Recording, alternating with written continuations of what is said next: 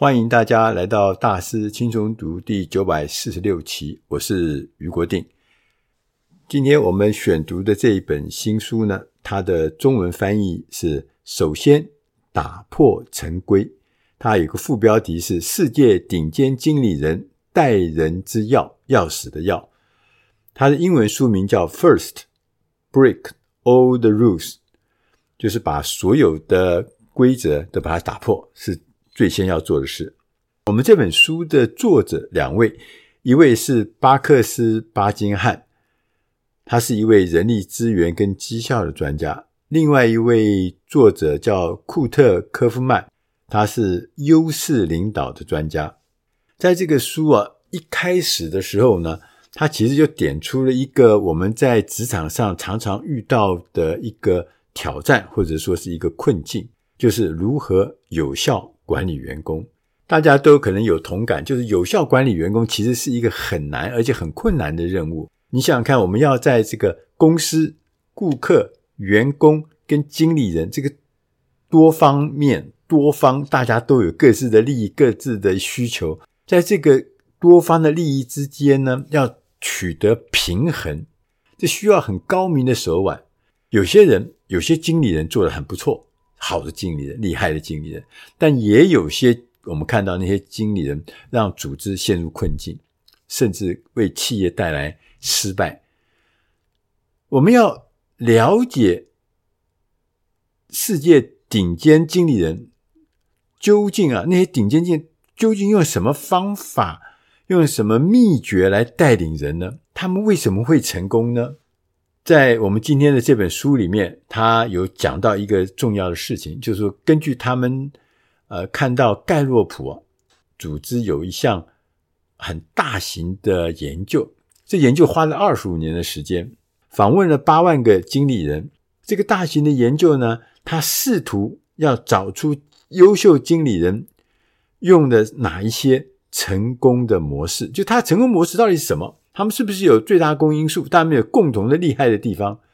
根据这个研究发现了，经理人在企业扮演一个重要催化剂的角色。优秀的经理人可以加速把每一个员工的才能转化，转化为一个满足顾客需要的产品或是服务，进而呢实现公司的。目标，这个白话文意思是什么呢？就是说每个人要适才了哈，在他经理人要把他的员工把他放在适当的位置，让他那个适当的才能、独特的才能，每个员工的才能都不一样，在适当的位置上面转化，变成一个满足顾客的一个产品或是一个服务。那当大家都能做到这样的事情的什么各安其位的时候，当然，就会产生巨大的力量，也获得巨大的成就嘛。打个比方来说，我们常常用电脑，你看那个电脑的这个系统结构里面，经理人呢，就像一个企业组织里面的电源供应器，源源不断的丢出那个电力，源源不断的提供这个资源。那企业呢，要生存下去。当然，第一个就是电源供应器啊，要必须要足够稳定，同时呢，也要专注，也要具有灵活性，这样子呢，才不至于让这个企业呢带来灾难，忽一下停电了，一下电压不稳了，当然就不行嘛。如果常这样的话，这企业当然就会甚至崩溃了。所以，根据我们刚刚讲的这个盖洛普的这项研究，哈。顶尖的经理人会运用四把钥匙，四把，从他们管理的部署身上来激发部署们产生卓越的表现。我们来看看这四把钥匙是什么。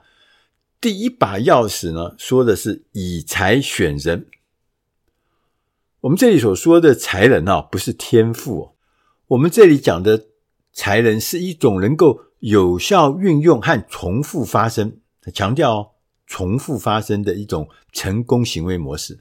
所以，这个人如果说他有这样子的成功模式，有这样成功的行为，那就表示他是才，这就表示他是有才能的。千万不要去找一个有天赋的人，但是完全没有成功经验的人，这通常都是灾难。我相信大家可能在工作里面有看到，你看我们现在部会首长里面不是有一位大天才吗？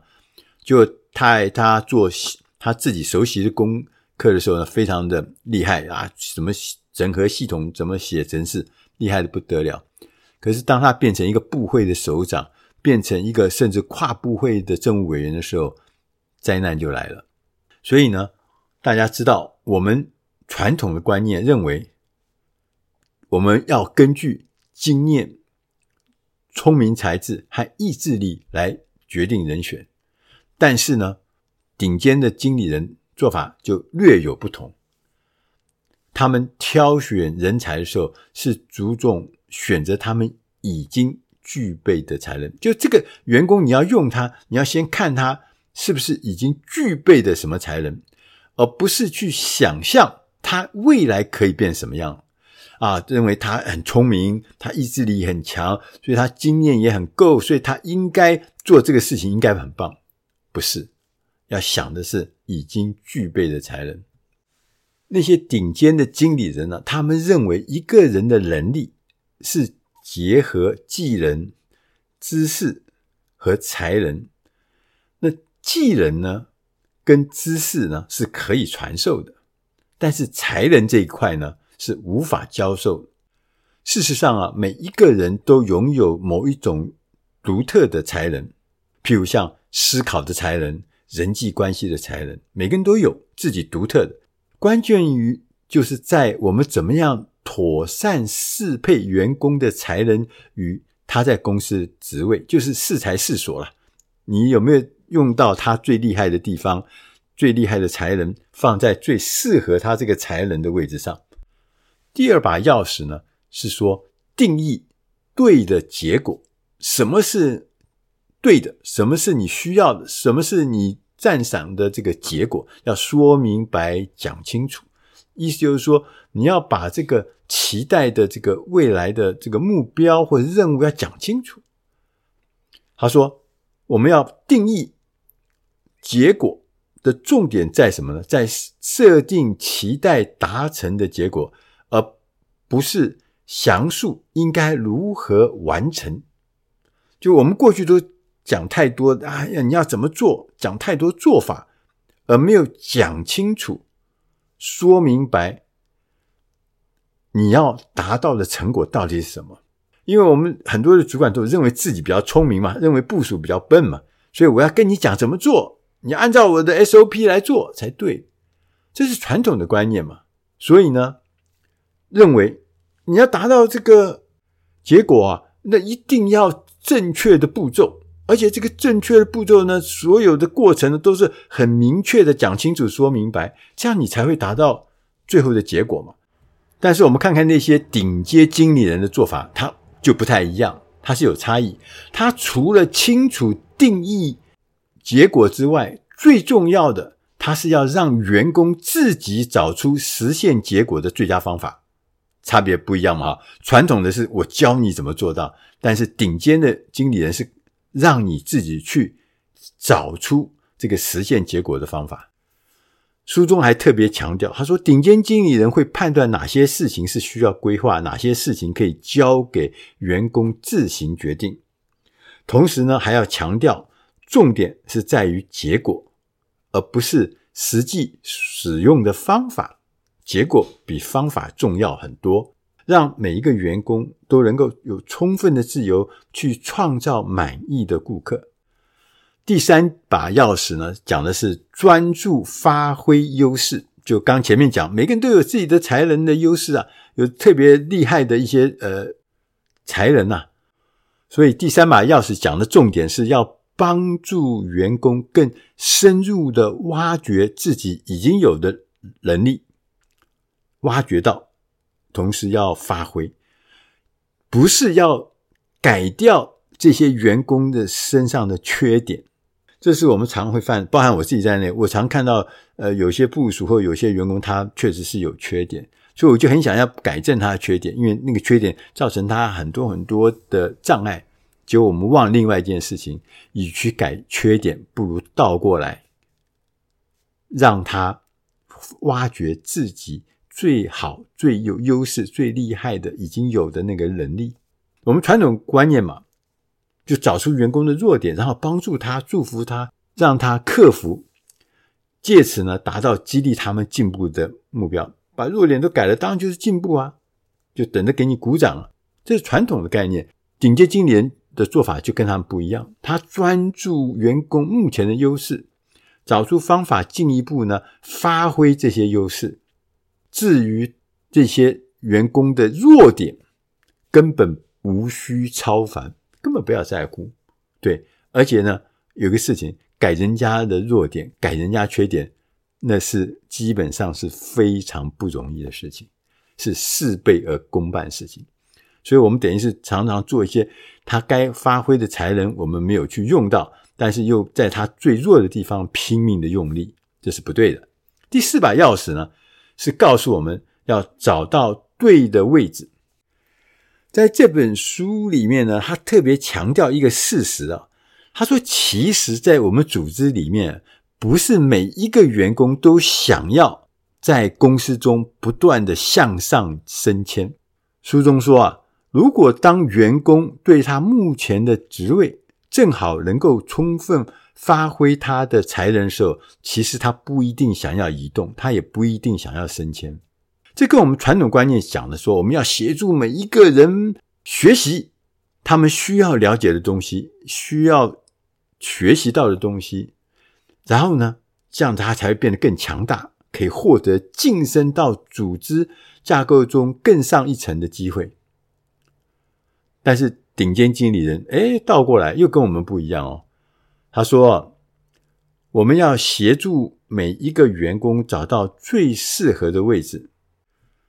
从另外一面讲，就是帮助每一个员工。”发掘找到那个他在组织里哪一个单位能够创造最大的价值，同时呢，帮助员工在那个位置上发挥最大的贡献，而绝对不是把他们调到其他可能不适合的职位。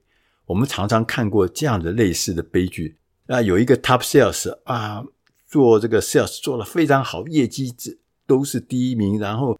客户也喜欢他不得了，然后呢，有一天他突然被调去当业务部经理，那个整个的功能就不一样，角色不一样，目标任务都不一样。就呢，我们看过很多 top sales，当他变成经理人的时候，不一定是最好的。他最适合的价值呢，就是做 sales，而不是去做经理人。所以找到适当的位置很重要。书中还特别提到有一个事情，也是跟我们过去传统的想法不太一样。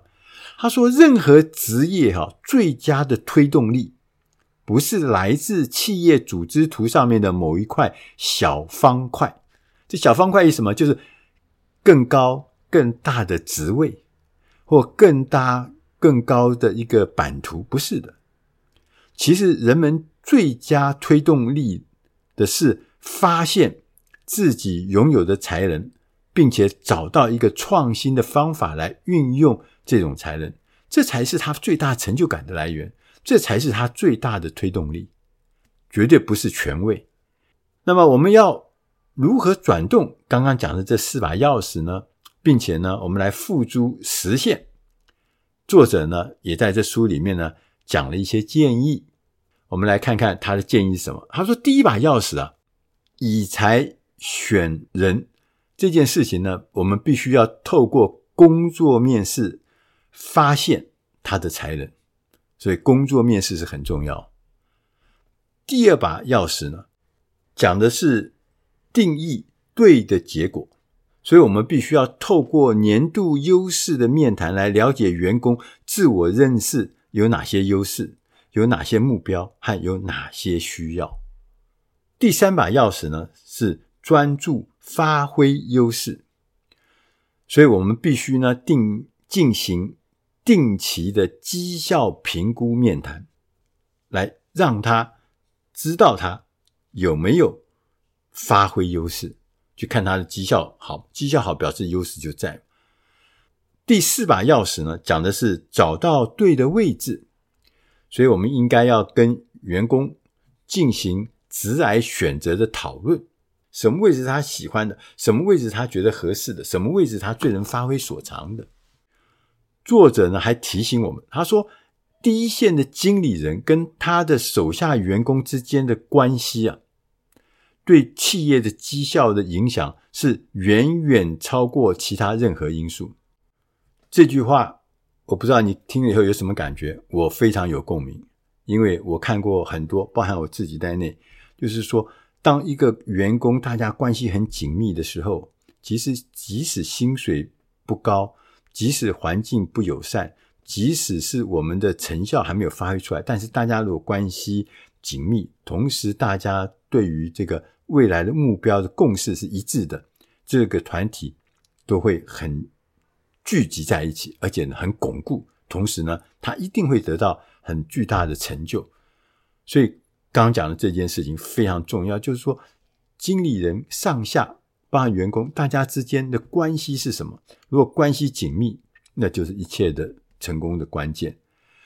最后呢，作者告诉我们，这四把钥匙呢，可以给我们一个有利的视角，让我们更看清。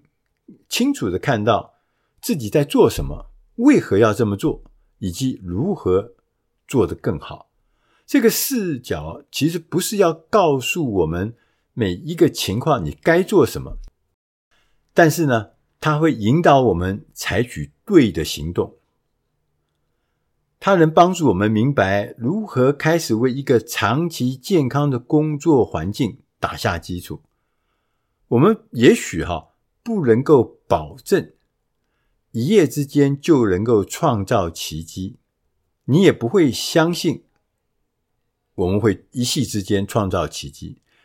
但是你知道，明天我们去办公室上班的时候，你会看到很多的人被错误的安排在不适当的位置上，你也会看到很多经理人，他只会墨守传统的观念。虽然我们知道。自己能够改变的可能有限，但是这位作者说，我们可以保证这四把钥匙是一个非常强大的开始。以上这本书是出自《大师轻松读》第九百四十六期。首先打破陈规，我是余国定，希望今天的内容，这四把钥匙，在你的工作上，在你的职场上，都能够帮你。为一个长期健康的工作环境打下基本的基础，这是很重要的事情。谢谢大家的收听，我们下集空中再会。